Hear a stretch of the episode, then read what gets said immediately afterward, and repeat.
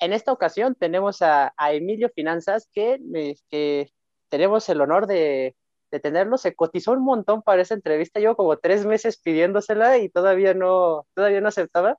Desde que se volvió, desde que se volvió famoso y viral, ya, ya no acepta las entrevistas. No es cierto. no, este, no, pues es que, fíjate que, que, pues perdí el contacto contigo por un tiempo, entonces ya, pues por ahí se perdió la comunicación. Pero aquí andamos, siempre es un gusto y un placer compartir contigo. Eso, eso también lo comparto, lo comparto muchísimo y este, este, este podcast tiene, tiene la intención de ayudar a los creadores de contenido en todo ese proceso y de que las personas que tienen contenido de valor lo estén compartiendo e irle quitando visibilidad a las personas que están arruinando nuestra, bueno, los que tienen la visibilidad en este momento y que no necesariamente comparten contenido de valor. Y en, en esta ocasión traigo a Emilio, a Emilio, Emilio Covarrubias, que, que, es una, que es un amigo que me encanta tener la relación con él, pero en lugar de hablar yo de él, me gustaría que te presentaras con nosotros en 90 segundos. ¿Quién es Emilio Covarrubias? ¿Quién está detrás de Emilio Finanzas? Eh, bueno, mi nombre es Emilio Covarrubias, tengo 19 años, soy una persona que le encanta cuestionarse todo. Bueno, estudio finanzas, eh, voy a la universidad, pero fuera de eso, aparte de que me gustan las inversiones y temas financieros y educar a las personas, soy una persona que se cuestiona todo, trato de no creer en adoctrinamiento. Entonces, si a mí de chiquito me dijeron que el cielo es azul, yo no me quedo con eso, simplemente busco, busco, busco, analizo, observo y, sigo. Entonces, pues ese soy yo. Creo que a veces es bueno cuestionarse y creo que a veces lo satanizan demasiado. ¿Y qué experiencia has tenido en estos meses de, de, creación de contenido? Yo te conocí cuando tenías apenas unas semanas de creación de contenido y noto un montón de avance en, en, tu persona, en el contenido, en todo eso, pero ¿qué ha pasado por ti en estos meses de ser creador de contenido? Uf, pues muchas cosas, o sea, pues sí, tú me conociste cuando más o menos tenía unos 700 seguidores, que te invité a un live y que accediste, eso me pareció un, un buen gesto tuyo porque pues tú ya, tú ya tenías un poco más de seguidores en TikTok, yo no tenía nada, creo que ni siquiera tenía TikTok. Entonces, algo que sí me impresionó demasiado, pues fue el poder que tiene Reels, ¿no? El poder que tiene, porque realmente eh, obtuve muchos seguidores orgánicamente y eso está súper padre. Entonces, creo que ahorita, bueno, es un consejo, deberíamos de, de estar echando un ojo a lo que es Reels, a lo que es Instagram, porque Instagram es la competencia ahorita directa con TikTok en cuanto a los videos cortos Instagram no, no, no, se puede quedar atrás, entonces quiso mostrar la misma exposición que tiene un TikTok, porque pues en TikTok sí era más fácil hacerte viral que en Instagram, entonces pues fue el boom que me, que me pasó a mí, exploté eh, al punto en el que ganaba mil seguidores al día, diez mil seguidores en dos semanas aproximadamente, y súper agradecido, todavía ni me la creo, soy un simple mortal, pensé que se sentía diferente, pero pues está súper padre que más personas puedan ser educadas financieramente y además que puedan escuchar de mis locuras que pasan por mi cabeza, de mis filosofías, de mis pensamientos y mis ideologías. No, y además es bien, es bien curioso esto que acabas de decir, de sigo siendo un simple mortal, pensé que te hacía diferente. Creo que mucha gente piensa que ya que tienes seguidores eres como, no sé, como de sangre azul o una cosa de ese estilo y, y no pasa eso en realidad, o sea, solamente eres alguien famoso, o famoso eh, entre comillas. Sí, la neta es que no, ni, ni me gusta la palabra, porque sí hay pues racita, ¿no? Que ya tiene sus seguidores y que la neta se está allá por las nubes según él yo soy una persona que yo no veo a mis seguidores, yo, para mí las personas que me siguen son mis, son mis cuates, son mis amigos, al punto de hasta que nos mandamos memes y cosas por el estilo. Entonces, me, o sea, yo me la paso muy genial y tengo una comunidad bien chingona. De hecho, tenemos un grupo en Telegram que se llama Networking para Chingones y está porque no hablamos nada más de negocios. O sea, lo interesante es que hablamos de nuestras perspectivas, de nuestras ideologías, de qué es lo que pensamos, que a veces debatimos de una manera muy amena y sana entonces está súper padre. Entonces, pues me encanta, o sea, me, encanta, me encanta todo esto de, de, no, de ser viral, pero no porque fama y fama, fama, sino, que, sino porque puedes llegar a más personas y puedes conectar con más personas. ¿Cómo, ¿Cómo lograste tener esa comunidad tan unida y que ya no nada más sea del tema financiero, sino que ya se ayudan en otros campos de la vida, que muchos creadores no lo logran y tienen miles y miles de seguidores, pero no comunidad. ¿Cómo lograste tú hacer eso, Emilio? Porque yo desde que empecé a, crear contenido, nunca empecé con una máscara. Creo que eso es lo que pasa. O sea, a veces las personas que comienzan a, a crear contenido son unos simples personajes. Y ayer estábamos hablando en un live con Oscar Bravo y él decía que, pues que sí, efectivamente hay personas que inician a crear contenido con una máscara y a veces esa máscara, y hay estudios científicos, ese personaje puede dañar, te puede dañar psicológicamente. Entonces, ¿qué hice? Yo predico mucho las tres Hs, honestidad, humildad y humanidad. Ser tal y como eres. O sea, yo soy tal y como soy, me expreso tal y como soy, no pretendo ser nadie, porque, pues, no sé, soy súper relax para toda la raza. Entonces, pues tienen como ese sentido de que, wow, o sea, o sea tienen ese sentido de pertenencia. Entonces, así es como, como yo pues logré crear esta comunidad que realmente ni siquiera, ni siquiera es como que dije, voy a proponerme hacer así y así para que logremos una comunidad. Simplemente se dio por simplemente ser yo y porque muchas personas a lo mejor se sienten identificadas por cómo yo pienso. ¿Y qué sentiste cuando, cuando lograste el swipe up? Que aquí entre otra, otro paréntesis, cuando recién te conocí, sí, efectivamente tenía una mayor comunidad que tú, pero ahora en, y creo que la sigo teniendo en TikTok, pero, pero en Instagram yo estoy todavía como a, a mí todavía me falta para el swipe off, tú ya lo tienes. ¿Qué sentiste cuando, para que vean que aunque empezamos diferentes, ya me pasó, ¿qué, ¿qué sentiste cuando ya podías hacer el swipe off? Nada, pues al inicio le quieres poner cualquier link para que hagan swipe off, pero pues no se siente nada, simplemente es un botoncito que se desbloquea.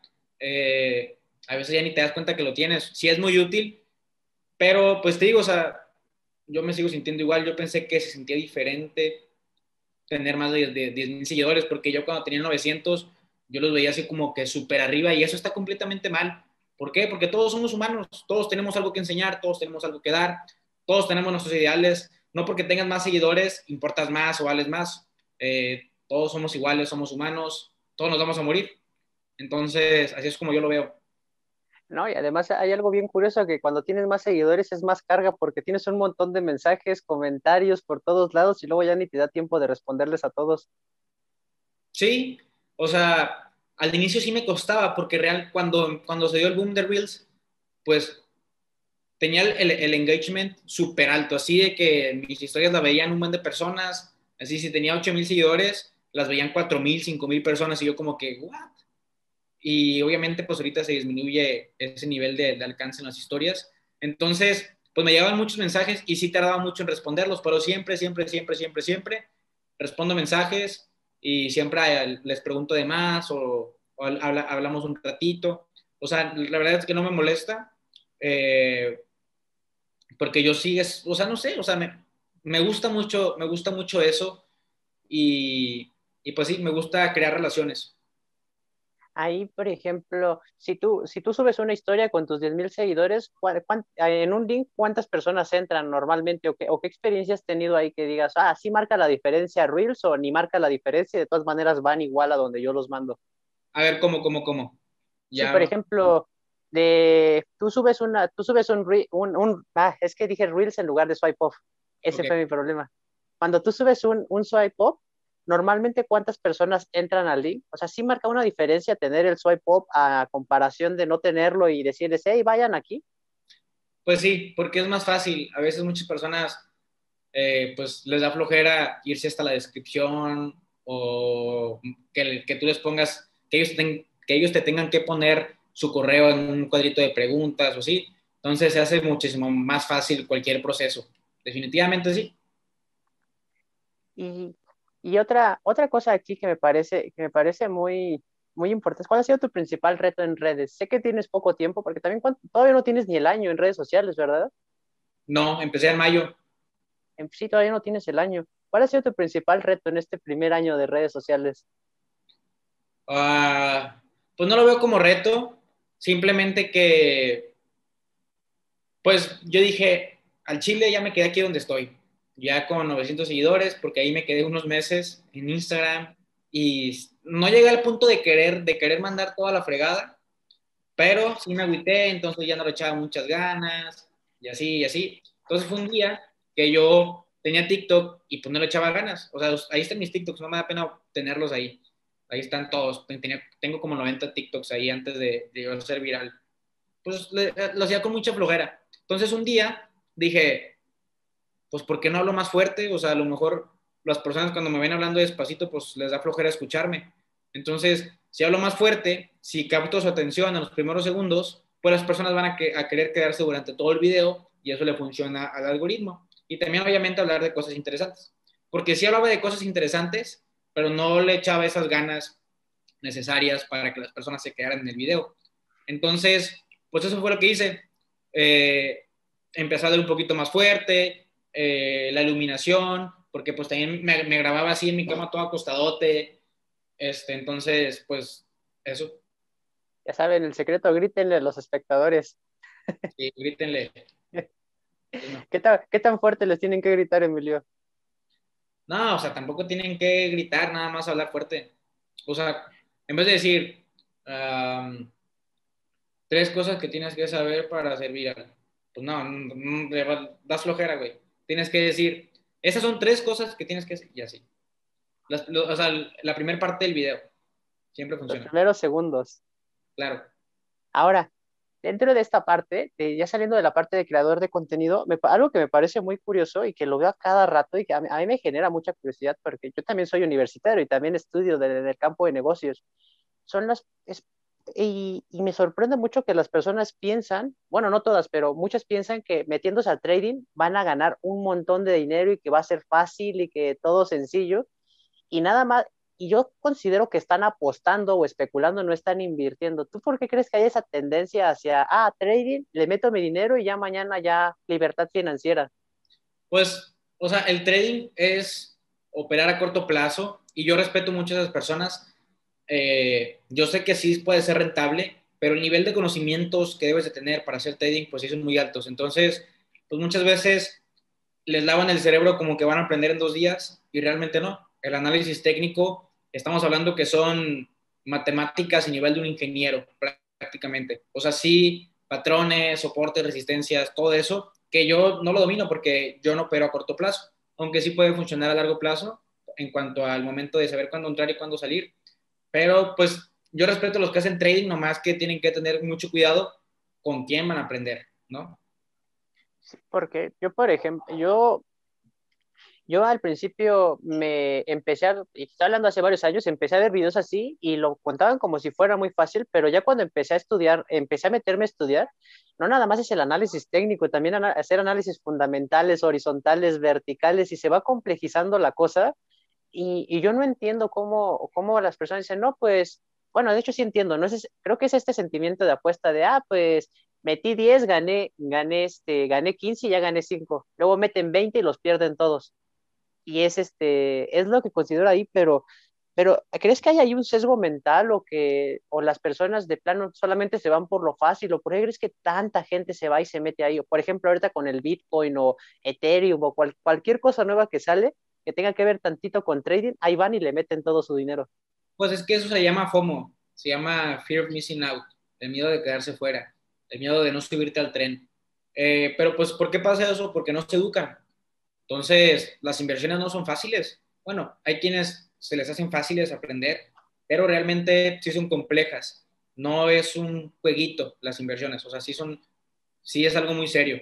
Entonces, pues, si no le dedicas eh, el tiempo para aprender, pues realmente no vas a poder ser rentable, simplemente vas a estar tirando tu dinero, honestamente. ¿Tú, ¿tú cuánto tiempo tardaste en hacerte rentable? Pues mira, yo opero a largo plazo. Eh, entonces, pues ahorita no es como que tenga millones, ¿verdad? Obviamente, no, tampoco soy millonario para meterle miles de pesos. Eh, pero pues simplemente eh, yo creo que debes de educarte, dominar temas de finanzas, dominar temas de contabilidad, dominar algunos temas, por ejemplo, pueden ser de estadística también. y una vez que estés preparado, puedes comenzar. De hecho, yo empecé a aprender como final, cuando tenía como 17, 18 años y no tengo mucho invirtiendo, pero me preparé, o sea, me tomé el tiempo para prepararme. em, tomé el tiempo para educarme, tomé el tiempo para, pues sí, para aprender lo, lo más que se pudiera, para no entrar en una piscina llena de tiburones sin saber nadar. Que, que también otra cosa es que bueno, para los que no saben, pues tú estás estudiando una carrera universitaria en torno a eso, o sea, no, no es como que vayas así de, ah, tomé tres cursos de gana dinero con dos sencillas aplicaciones y ya. Sí, pero aún así la universidad no crees que te dan las bases. De hecho, apenas estamos viendo, porque me metí un certificado de inversión en el mercado financiero, que es un certificado que lo conforman varias clases que te preparan para la certificación de la MIF Figura 3 para ser corredor de bolsa. Y apenas, apenas, apenas, y no todos, simplemente los que eligieron ese certificado, están aprendiendo cosas de inversiones. Y ahorita estamos tocando cosas muy básicas, pero pues están interesantes, siguen, siguen estando muy interesantes. Entonces, no crean que por estudiar finanzas, actuaría, contabilidad, les van a enseñar eh, a invertir nada más, ¿no? Porque eh, cuando estudias finanzas, por ejemplo, pues ves más temas de finanzas corporativas, de finanzas corporativas, administración financiera, puedes ver econometría, un poco de matemáticas, cálculo, eh, estadística, eh, gestión de riesgos, pero no tan enfocado en las inversiones. Sí te dan las bases, pero no es una carrera en la que te van a enseñar a invertir. Definitivamente no.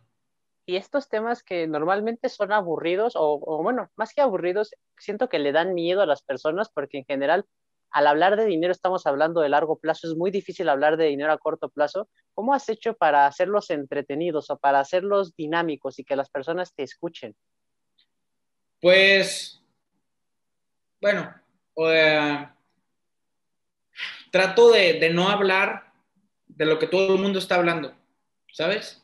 Porque en TikTok le doy para abajo y el mismo, un vato diciendo una cosa lo doy por abajo y otro vato diciendo más o menos lo mismo, pero de manera diferente. Entonces, trato de no ser tan repetitivo con las cosas. A veces sigo un TikTok y me inspiro y le cambio las cosas, pero no me gusta copiar. De hecho, mm, yo creo que mm, creo que va a pasar mucho tiempo, quizás nunca. Voy a grabar un TikTok así de que, hola, oye, ¿por qué no? Y luego se graban así, oye, sí, sí, ¿sabes cómo? Sí, sí, sí. De, hola, ¿por qué? Este, ¿qué, ¿qué es este? ¿Qué es una acción? ah, mira, una acción es... ¿Y cómo sabes tanto? Porque sigo mi... No, o sea, no. Porque sigo Jorge hace rato.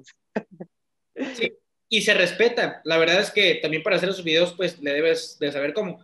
Pero a mí no me gusta ese estilo. A mí me gusta ser más natural, me gusta hablar de lo que yo sé, porque yo soy muy honesto y hay cosas que todavía no domino. Soy simplemente un chavo de 19 años que está aprendiendo. No soy un vato con experiencia en muchos años, me gusta compartir pues, lo que sé. Entonces, a lo mejor puede ser mucho, poco, ya depende de cada quien. Entonces, pues así. Y también aquí hay un tema, un tema bien importante que es de esto de la, es, bueno, es esto de los creadores de contenido en TikTok.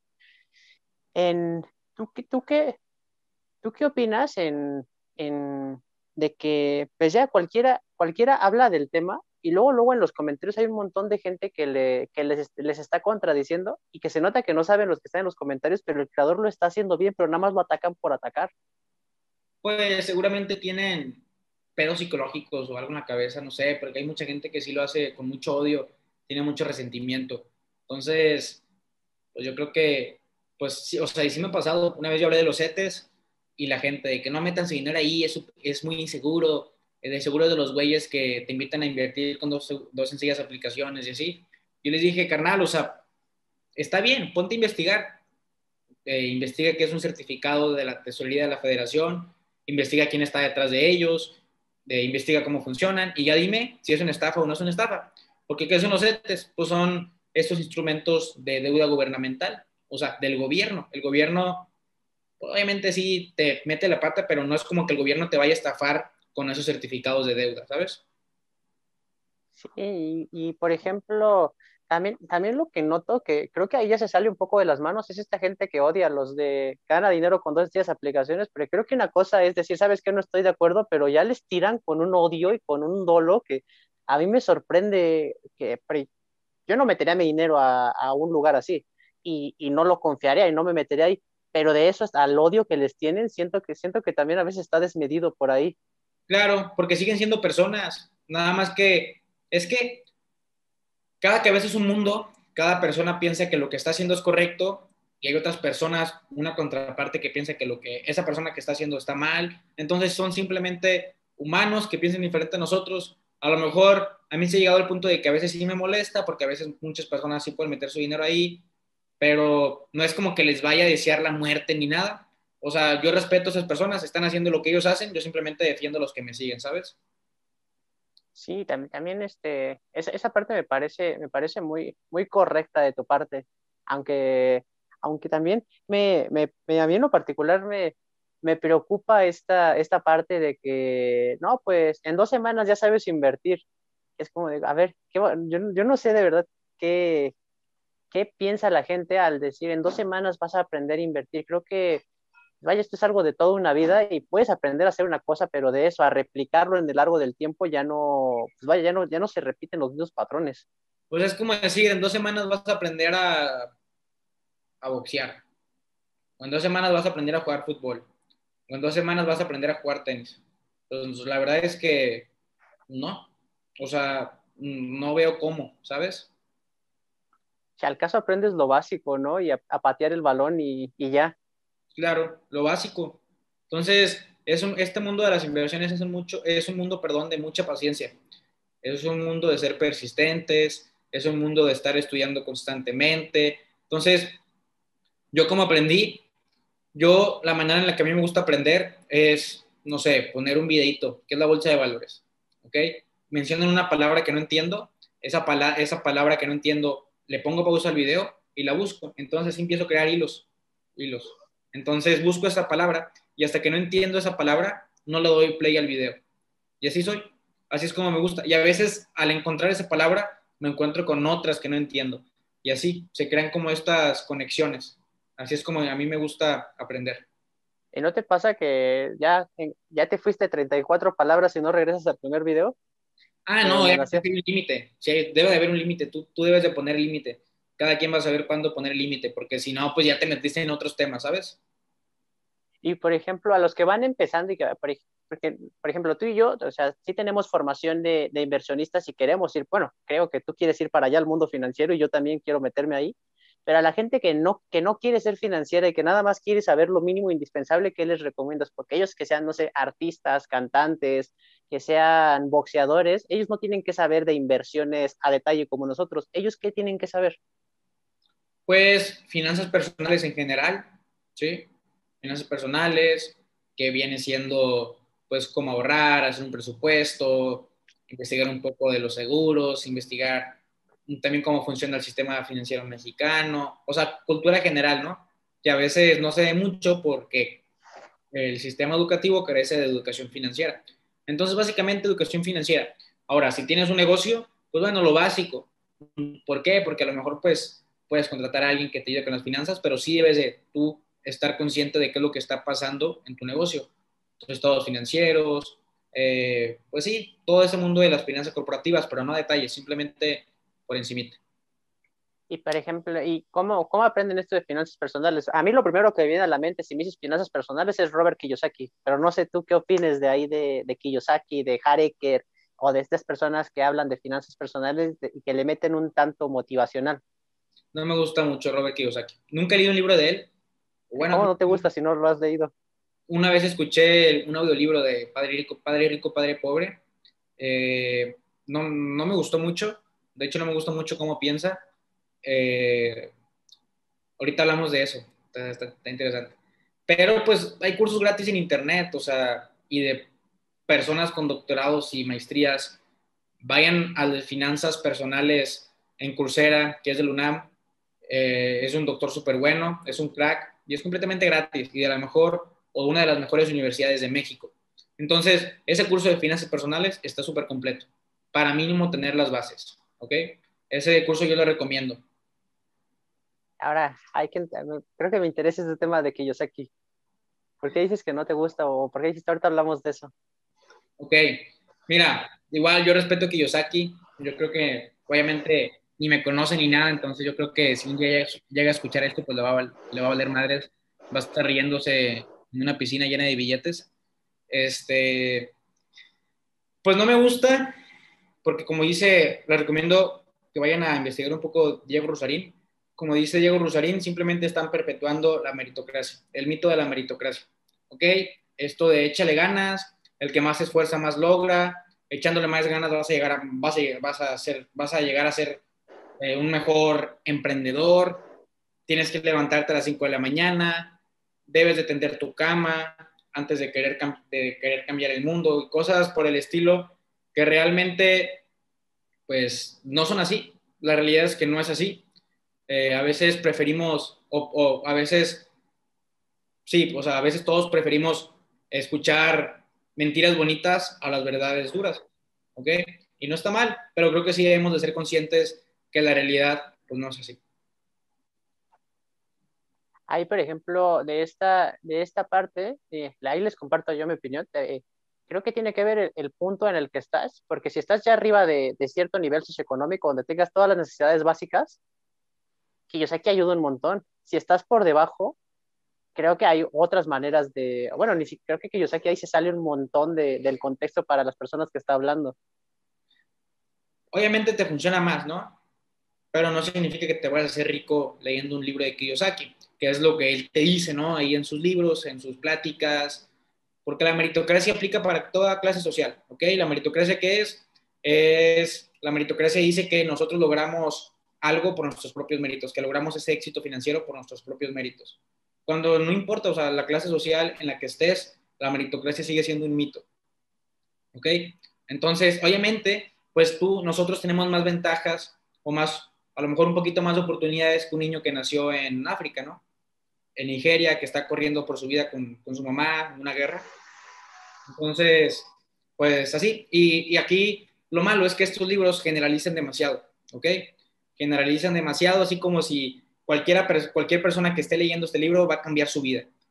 ¿Por qué? Pues digo que perpetúan, el, perpetúan mucho la meritocracia, el hecho de que todo está en tu mente, cambia tu mentalidad, eh, cambia ese chip, tú puedes, ánimo, échale muchas ganas.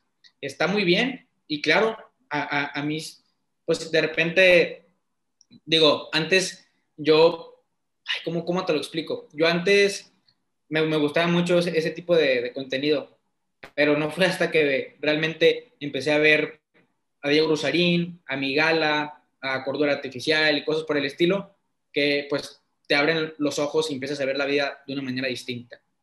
Yo soy de la, yo estoy en un punto medio en el que leo cosas muy técnicas y en el que y en el que ya le, pues, no sé, por ejemplo, estoy leyendo a un este, Ricardo Pelargio, que es un doctor, que es uno de los, de los doctores en economía, este, en, en economía y finanzas de, la UNAM, y de pronto estoy leyendo a Kiyosaki, y Kiyosaki no da este mensaje de meritocracia en la mayoría de sus libros, porque sus y también cuando lo conoces en persona o lo conoces en sus conferencias, él habla un montón de cosas técnicas y de así, así, así, y métodos los que hablan de, motivación y todo eso son los libros al estilo El Secreto, y eso sí, de verdad te dicen, tú decreta y va a llegar a ti. Haz tu plan de metas, todos los días grita y di que puedes y está ahí, que esto y que el otro, y lo vas a lograr. Y eso sí me da miedo porque, no sé, me, da cosa que haya personas que piensen que solamente decretando van a, van a lograr las cosas. no lo veo como miedo porque, te digo, cada, cada persona puede pensar como, como quiera, a lo mejor a las personas digo, les gusta más escuchar ese tipo de cosas. Yo respeto mucho si alguien de ustedes escucha ese tipo de, escucha ese tipo de cosas. Yo no soy tan frío ni tan duro, adelante, síguelo siendo. Nada más que debes estar consciente que la realidad es que no es así.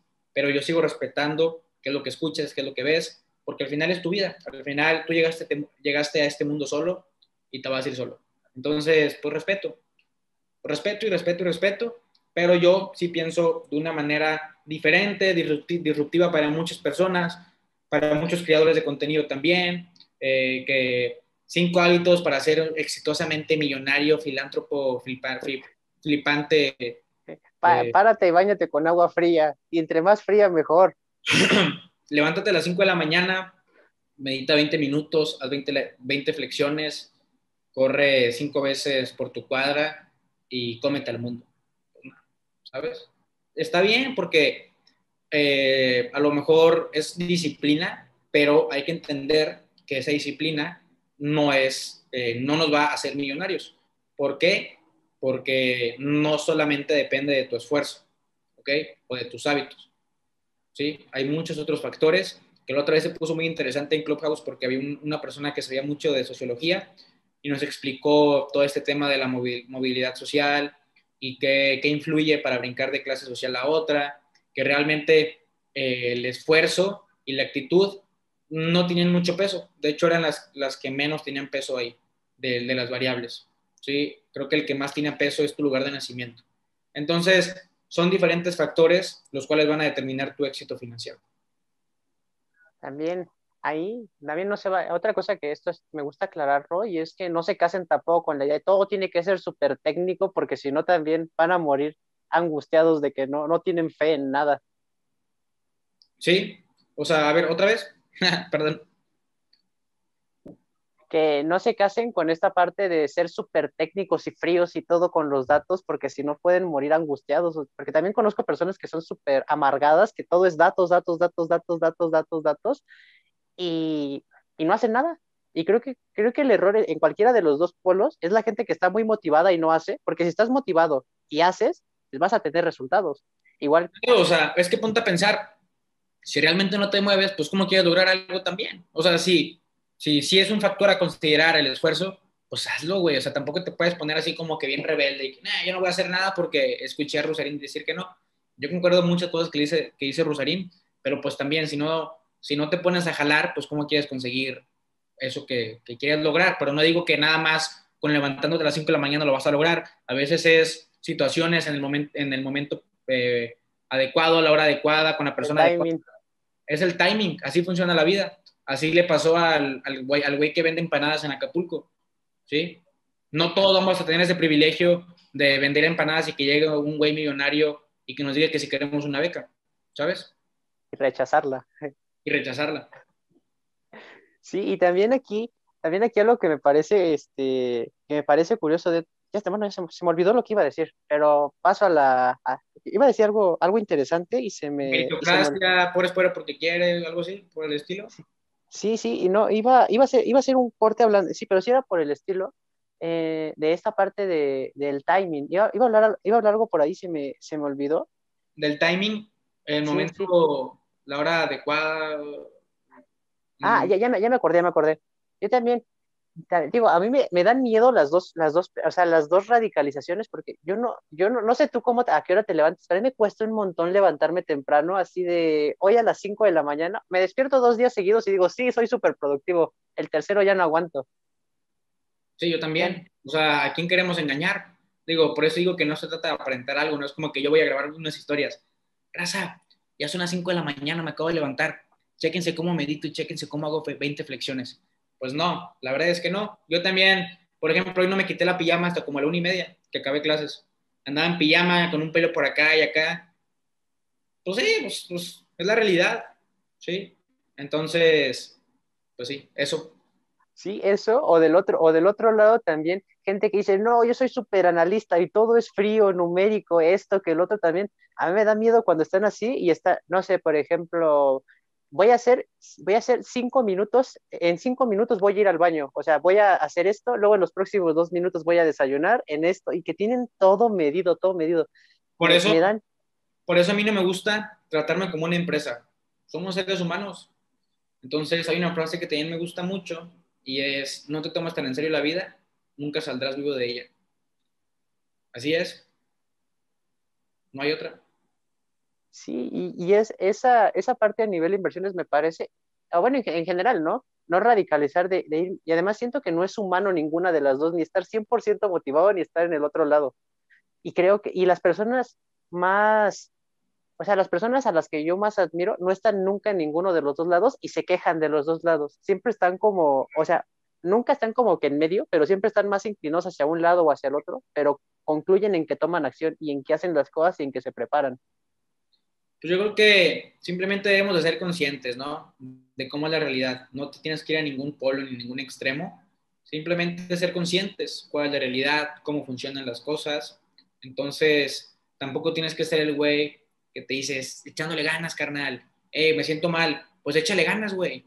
Ah, gracias. No, siéntete bien, siéntete bien. Sí, o el otro güey de que, no, que el sistema y que la chingada. Pues no, ya, güey, o sea, relájate ya. Así yo pienso. yo, yo también ahí en esa parte. Aunque aquí, dentro de todo esto de inversiones, hasta este momento, ¿cuál ha sido la que te ha dado un mejor ROI? La que te ha dado un mejor retorno de las, de las que has hecho hasta este momento. Mira, te voy a platicar de una, eh, haciendo un paréntesis. ¿sí? No me gusta mucho platicar de, de mi portafolio, se me hace que es algo súper personal. Muchas personas me siguen, entonces no quiero que, que, que, estoy recomendando esto y que tienen que... Porque es como cuando pasa cuando Warren Buffett compra una acción y ya van todos ahí. Entonces, obviamente yo no tengo el poder para manipular un mercado ni, nada, pero no quiero dar ese mal ejemplo. Eh, Manipulas a las ocho personas que nos están viendo ahorita. 18 personas, wow.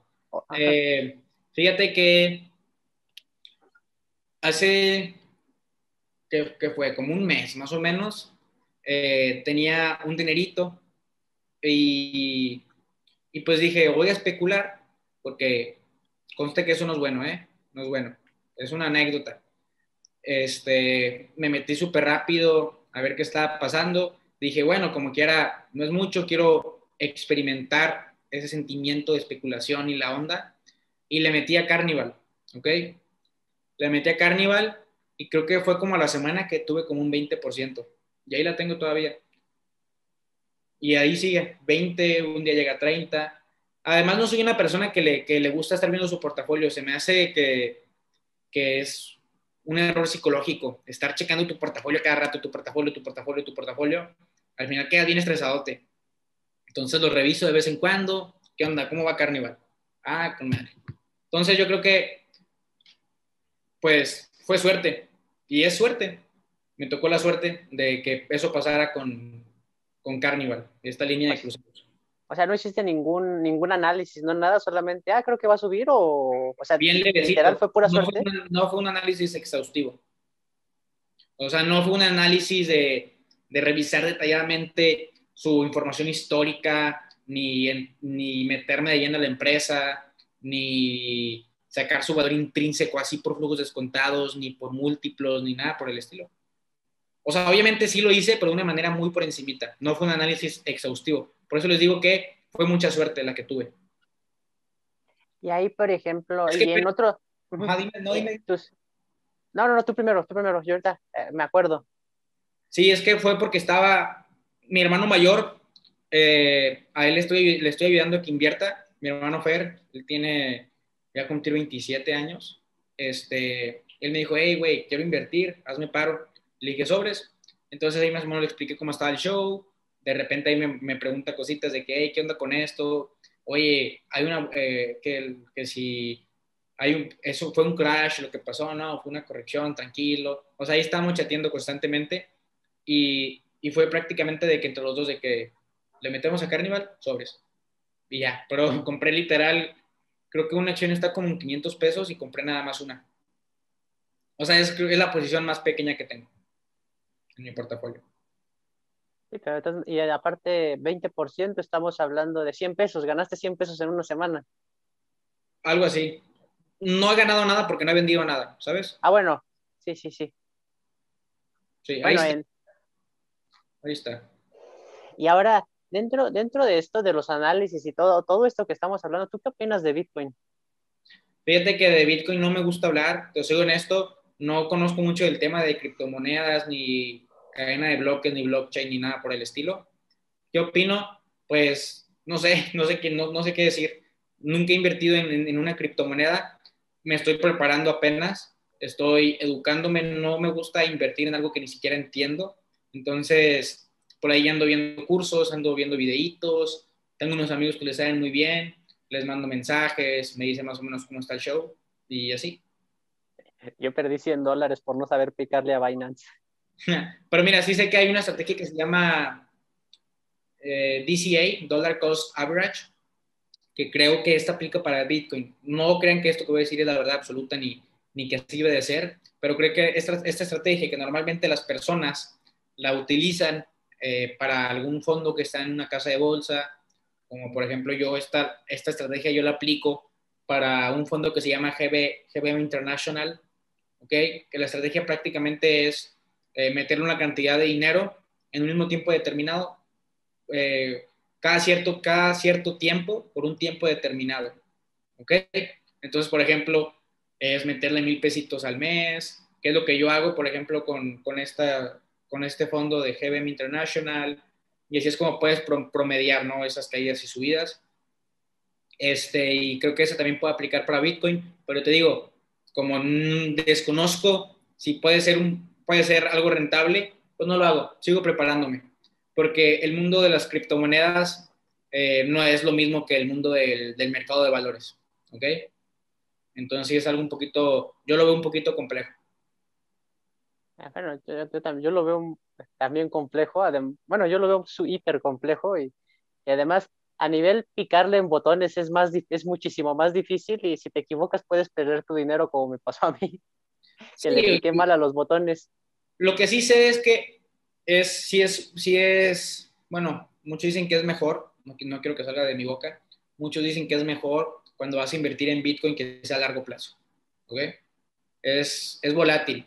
Pero ojo, volatilidad no es igual a riesgo. Y eso es algo que muchas personas se confunden. ¿Cuál es la diferencia, Emilio? Pues la volatilidad prácticamente es así, muy sencillamente, cuando pasa esto en una acción, ¿sí? Tiene que ver mucho con la beta, ¿ok? Eh, vamos a decir fluctuaciones, ¿no? los cambios que hay eh, continuamente, constantemente en, en, una acción. Y el riesgo es la probabilidad de que haya pérdidas en, en tu inversión. Eso es la diferencia. Eh, que también creo que mucha gente lo, los relacionan de manera, ¿cómo se dice? Como si fueran proporcional, ¿no? Dicen, algo es volátil, ah, no, entonces no le meto. Algo es riesgoso, ah, no, entonces no le meto. Sí, entonces, por eso es muy importante, pues, hacer un análisis, ¿no? Que de, pues, hay videos, por ejemplo, y hace rato me puse a, no, ayer en la noche, a ver de cómo calcular el valor intrínseco eh, de una acción, ¿no? De una empresa. Entonces, pues, te, te enseñan en seis minutitos. Pero obviamente ese proceso de ese video, pues no es un proceso exhaustivo. Entonces, ese resultado que te está dando, pues hay que considerar que no va a ser un resultado, eh, bueno, va a ser un resultado 2, 3, un resultado aproximado. Entonces, pues obviamente sí necesitamos dominar estos temas, estos temas, por ejemplo, de finanzas corporativas, porque eso de una evaluación intrínseca son, eh, son finanzas puras, finanzas corporativas. Entonces, pues está interesante. Entonces, no se dejen engañar, raza, sí puede, puede llegar a ser algo complejo eh, todo este tema de, las valuaciones. Es que en general también lo llevamos tan complejo como decidamos hacerlo, porque hay análisis que pueden ser, como se dice, rápidos, o sea, creo que es como una prueba médica, ¿no? Que hay cosas que es como de, ahí está, te lo aviento y ya te da un resultado con varianzas positivas, negativas, pero también lo puedes llevar a hacerlo un, un análisis súper exhaustivo. Es que no sé, alguna vez te has hecho uno de que es de cuerpo completo y que estás ahí seis horas analizándote todo. Y creo que también por ahí van las finanzas, ¿no? De que hay niveles de análisis. Sí, ah, por aquí tiene una foto, bueno, no la tengo. Ya este, después te platico un poquito, pero ahorita, ahorita estoy tomando un curso de Value Investing, ¿ok? Value Investing, ¿qué es? Es la filosofía de Benjamin Graham donde eh, esta filosofía es literalmente comprar barato, eh, empresas en donde el valor intrínseco esté por arriba del precio de mercado, de lo que está cotizando la acción.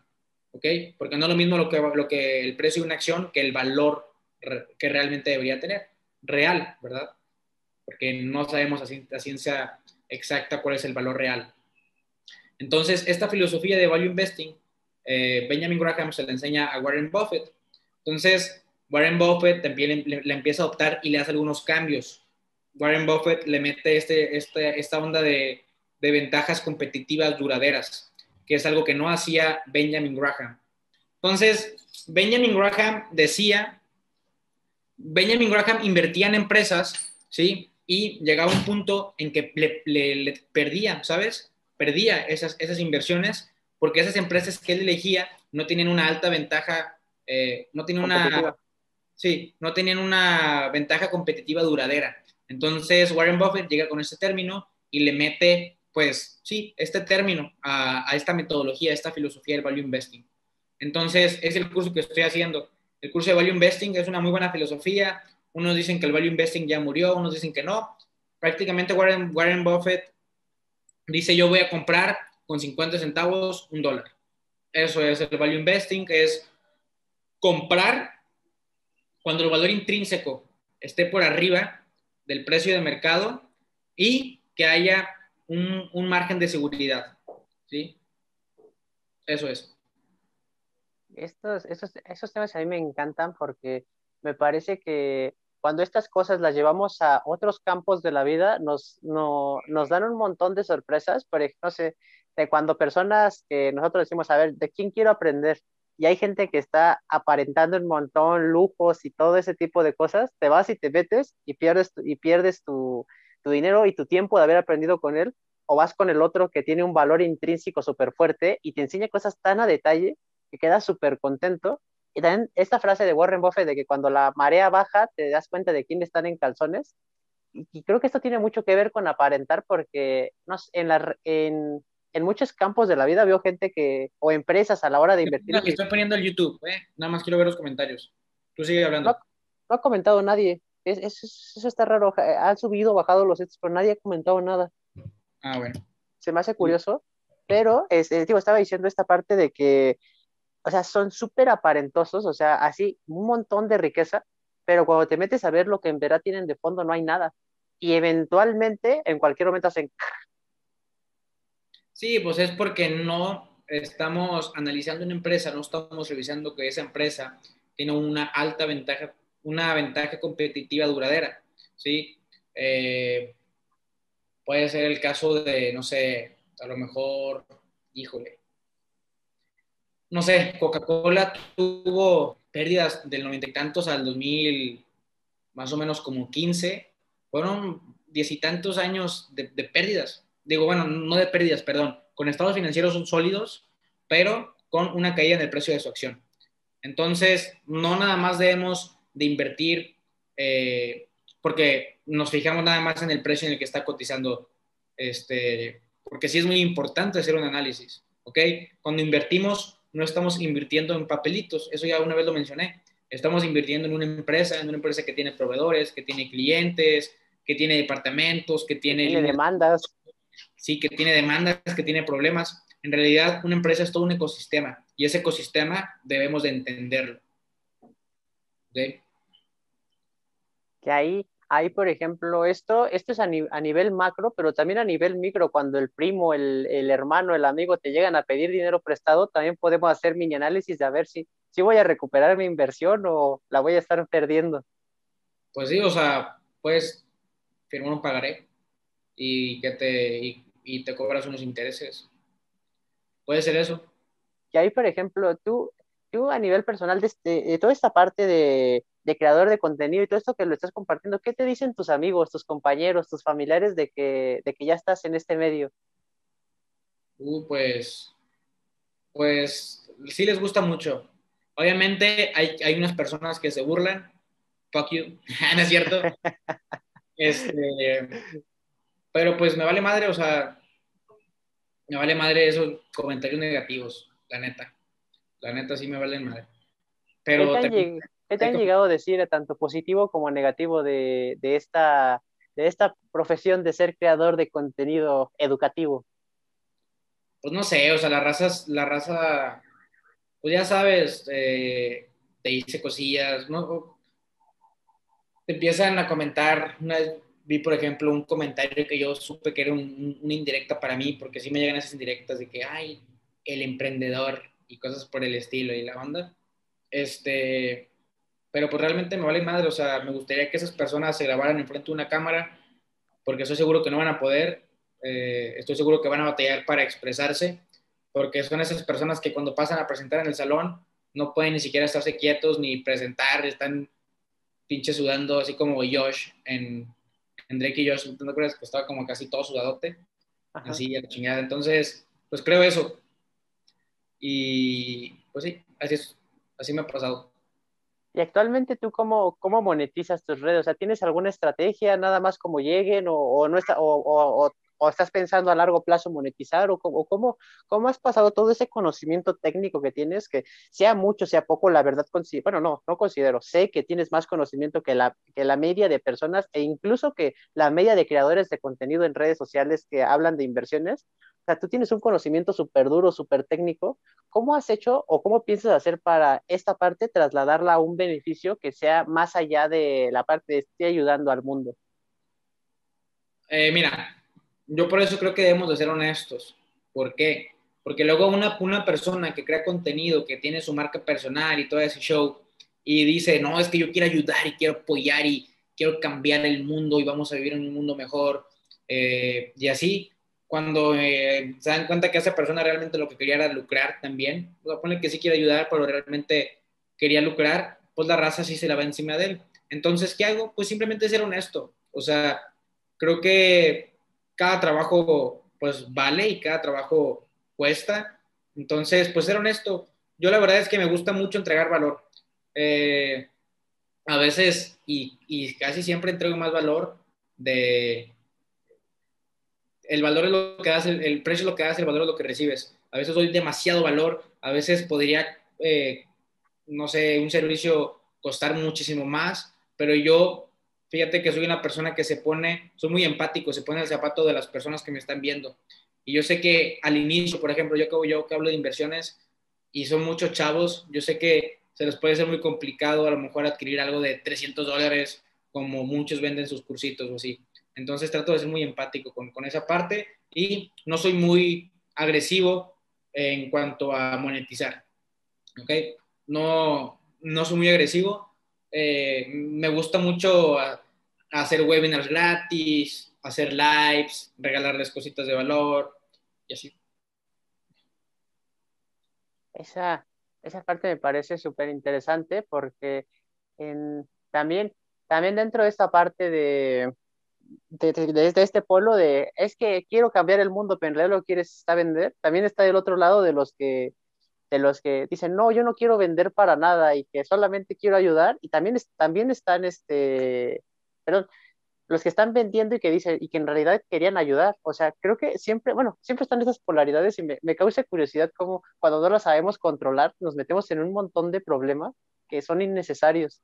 Por eso hay que ser honestos, simplemente, hay que ser honestos. Yo, Emilio Covarrubias, monetizo, pero no, no, no crean que es que no me gusta ser muy agresivo, ¿sabes? No me gusta ser muy agresivo, me gusta ser más empático. Me gusta ponerme en los zapatos de los demás. Entonces trato de, dar muchas cosas gratis.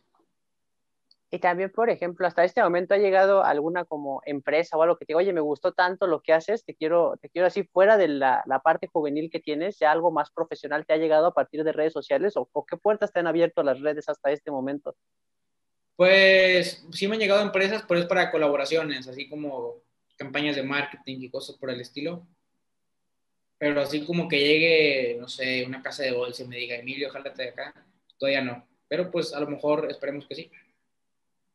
Además, la, la constancia es algo que, que, pues vaya, al final, al final te va a premiar. Yo me acuerdo que cuando, desde que te conocí, de hecho, una de las cosas que, que, yo procuro hacer en este podcast, que ahorita lo vas a ver, es que me gusta invitar a personas que yo sé que hoy tienen, un, hoy tienen algo, algo sólido, algo que está bien, pero que sé que en 10 años van a ser unos hiper mega cracks. Así como hoy está la generación de, de, de Morris, de, de, Carlos Muñoz, de, ¿cómo se llama esto? De, se apellida Pino, no, pero no me acuerdo cómo se llama, y están todos ellos, o Ángelo Rico, o personas que están en el mundo de las inversiones. Yo sé que de aquí a 10 años tú vas a estar dentro de esa generación y tú vas a ser los próximos que estén hablando de ese tema y me acuerdo mucho cuando recién ibas empezando, que sí, tenía una comunidad más grande que la tuya, pero yo vi esa constancia, vi ese contenido y dije, él va a crecer mucho. O sea, yo desde que te dije, él va a crecer mucho. Y esa parte de la constancia al final nos va premiando. Y creo que, y también a mí muchas personas que, que la verdad les agradezco, que tienen cuatro o cinco millones de seguidores y me aceptan estas entrevistas, también les he preguntado, oye, ¿por qué me la aceptaste si yo soy un, soy un charal dentro de este, dentro de este mar a nivel contenido, me dice, es que te veo crecimiento. Y yo creo que así como estás avanzando, o sea, no me sorprendería que al rato estés, no sé, dirigiendo Banco de México, o que estés en, eh, en Viva o en Bolsa, o que estés en un puesto de ese estilo, porque, pues vaya, al final veo la constancia y veo el contenido que tienes y creo que vas a tener un crecimiento súper grande. No, pues muchísimas gracias. La verdad es que, que no, no lo busco. Tengo una filosofía un poco rara. Yo no creo en el pasado ni en el futuro. Creo que todo es un eterno presente. Entonces, obviamente, pienso que, más bien pienso que el, futuro y el pasado simplemente nos están atando, ¿sí? Porque pienso que qué lástima sería llegar al final de, nuestros días y darnos cuenta que vivimos muy pocos días en presencia, en el aquí y el, y el ahora, que estuvimos todo el tiempo pensando en el futuro y atados con el pasado. Entonces, obviamente sí me gustaría llegar a, ese nivel, pero no es como que lo persiga, ¿sabes? No es como que, que, que me trate como una empresa y que diga de que sí, en una semana voy a hacer esto, en un mes tengo planeado hacer esto y cosas por el estilo. ¿Sabes? Gatita o gatito, no sé qué sea. Gatito. Gatito. Saluda, gatito. Va a ser famoso. Y ahí entonces, antes de pasar a la última pregunta del podcast, ¿qué, qué es lo que entonces, o sea, cómo, planificas tú o cómo, o cómo analizas datos del pasado eh, o, simplemente estás aquí y dejas que todo fluya? Mm, para, para, alcanzar las metas o algo así. Sí, pues en, en, tu, en tu, filosofía de vida, ¿cómo, cómo te manejas? Pues sí, creo que, que simple... Ah, Siri. Pues sí, creo que simplemente, eh, pues estar aquí, me gusta estar en presencia, o sea, no existir, sino vivir. Me gusta, eh, por ejemplo, tengo un dilema con las metas, no es que no crean las metas, pero tengo un dilema. No soy una persona que tenga metas. Sí, sí, me gustaría eh, tener algo, o bueno, a lo mejor, a lo mejor sí, sí es como que digo, no, sí quiero lograr esto, quiero esto, pero no es como que viva aferrado a querer lograrlas y que, si no, no las logre me agüite. Porque hay una frase de Oscar Wilde que me gusta mucho que dice, en la vida hay dos tragedias. Una, conseguir lo que, no conseguir lo que deseas y la otra, conseguirlo. Esta última es la verdadera tragedia. O sea, que el ser humano vive prendiendo y apagando incendios para sentir que hicieron algo. ¿Ok? Cuando nosotros obtenemos eso que tanto anhelábamos, simplemente va a ser una satisfacción momentánea, ¿sí? El ser humano no tiene llenadera, va a querer más, más, más, más, más y se pierde el aquí y el ahora, llega al final de sus días y se da cuenta que vivió muy pocos días en presencia, ¿sí? Es lo que yo creo. Parece súper interesante. Creo que hubiera sido más, más interesante hablar contigo de filosofía que de vida que de, que de que de estas cosas, de verdad me parece súper potente lo que acabas de decir, porque yo he vivido la dualidad de estar del lado de no, soñador y a fuerzas y me aferro a eso, y también del otro lado de, de no, las metas y todo, y en ambas me perdí el presente, me perdí de lo que estaba pasando en ese momento. Sí. Y creo que a muchos nos pasa eso. Sí, definitivamente siempre pasa eso. A mí me, me sigue pasando. O sea, no es como que ya sea un perfecto y sea un vato así iluminado, iluminado así todo el, todo el día, así como sentado, así como, como en meditación, así flotando así por la calle, así, pues no, sigue siendo un ser humano y a lo mejor sí, sí me gustaría alcanzar ciertas cosas porque todo ser humano quiere alcanzar algo, pero no es como que viva aferrado a ello, ¿sabes? Eso me parece perfecto. Y de todas maneras, aunque sea esa filosofía, ah, la pregunta con la que cierro este podcast, y digo, la idea es entrevistar a gente hoy y dentro, bueno, contigo sé que voy a tener más colaboraciones en ese, en ese lapso, pero la idea es entrevistar hoy y dentro de 10 años. Y el mensaje con el que quiero, que, quiero cerrar este, este podcast es, ¿qué le dirías a, al Emilio dentro de 10 años, al Emilio de 2031? Pues le diría que... A la madre pues bueno, si sigo vivo, porque pues no se sabe, a lo mejor ahorita me salgo de mi casa y me atropella o me muerde un chingo de perros y así me despedazan. Aquí ahorita eh, entra, entra un asesino y te mata. Sí, o dos pitbulls me eh, comen las orejas, no sé. Pero, pues, ¿qué le diría? Bien natural la muerte. Sí, bien natural. ¿Qué le diría a Emilio dentro de 10 años? Yo creo que le diría eh, güey, no te tomes tan en serio la vida. Acuérdate que nunca sales vivo de ella. Y Y, Esa, y estás bien pinche guapo. También le diría. esa frase me, me encanta, creo, creo que la dijiste al principio del podcast y me gusta mucho esta parte de que empieza el podcast y termina como, como esas películas que el, el final es el principio. Sí, aquí le pueden, aquí es el loop, aquí empieza de nuevo. Ya. Sí, ese, exacto, ese, es, el, es el loop perfecto, sin cortes, Definitivamente, así es. para que, para que el editor lo corte ahí y ya quede, O que dure como siete horas y que las personas no se den cuenta. Sí, eso, eso está perfecto. Me encantó, me encantó tenerte en esta, en esta edición del podcast y a las personas recuerden esta parte que no se esfuercen tanto, que al final en la... ¿Cómo es la frase? Mejor No, no, no, no, no digo que no se esfuercen, esfuércense, échenle ganas. Ah, no se preocupen tanto. Simplemente me refiero de cuando digo, no te tomes tan en serio la vida, no es como que, Esa, esa, esa, esa. o sea, no es como que, ah, ya no voy a hacer nada. No, eh, aclaración, aclaración. No me refiero a eso. Me refiero a que, güey, si un día te da huevo ir al gimnasio, pues no vayas, güey, o sea, no va a pasar nada. Ey, pues no te estreses si no pasaste tal materia, no te estreses si no pudiste entrar a la universidad, no, o sea, a eso me refiero. No me refiero de que, "Meh, me vale madre, voy a ser un rebelde y voy a, a tener un buen de gatitos en mi casa. Pues no, no me refiero a eso.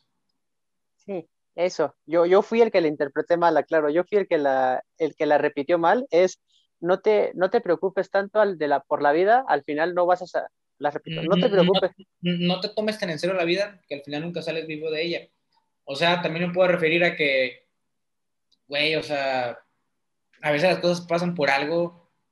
Mm, No sé si tienes la posibilidad, sal con tus amigos, eh, a lo mejor te metieron un reporte en la escuela, pues X, güey, pues cambia eso de ti y sigue viviendo, güey, porque la vida se va a acabar. Entonces, el hecho de tener la muerte bien presente hace que, que vivamos en, Memento mori. en plenitud, ¿ok? Porque la muerte siempre está igual de presente que la vida. Recuerden eso. Memento mori. De hecho, la muerte es lo que le da sentido a la vida. Eso, eso creo yo. O también la... Si vives bien, la vida es lo que le dio sentido a tu muerte. Pues sí, sí. Está complicado ese tema. ya luego hablamos de eso. Sí, pero eh, no, no, te tomen, no se tomen tan en serio la vida que al final no van a salir vivos de ella.